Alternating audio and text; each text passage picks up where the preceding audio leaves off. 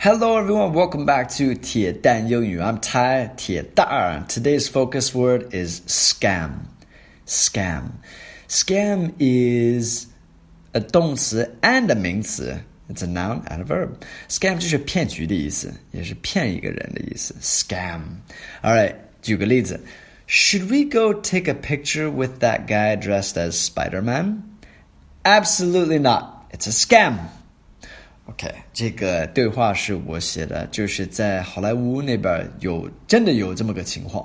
Should we go take a picture with that guy dressed as Spider-Man？说、so, 我们应该去跟那个穿着衣服像蜘蛛侠，嗯，照个相吗？So should we go？咱们是不是应该去？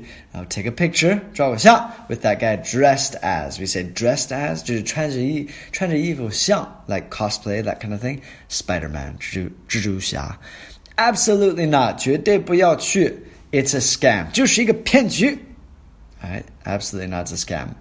so this actually happens in Hollywood. If you guys ever go to Hollywood, please do not take a picture with the men running around dressed as Spider-Man or any of those things. It's so bad. I saw some Chinese people being cheated um, a couple years ago when I went to Hollywood. It's so bad, so so bad.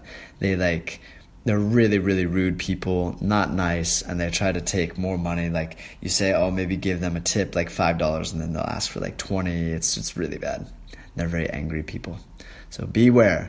今天的 key vocabulary dressed as, dressed as, absolutely, absolutely, and scam, scam. 你们的作业就是来就是用这个 scam 来造个句子，在下面给我留言。All right, do your homework. Speak to you guys soon. Have a good day. Peace.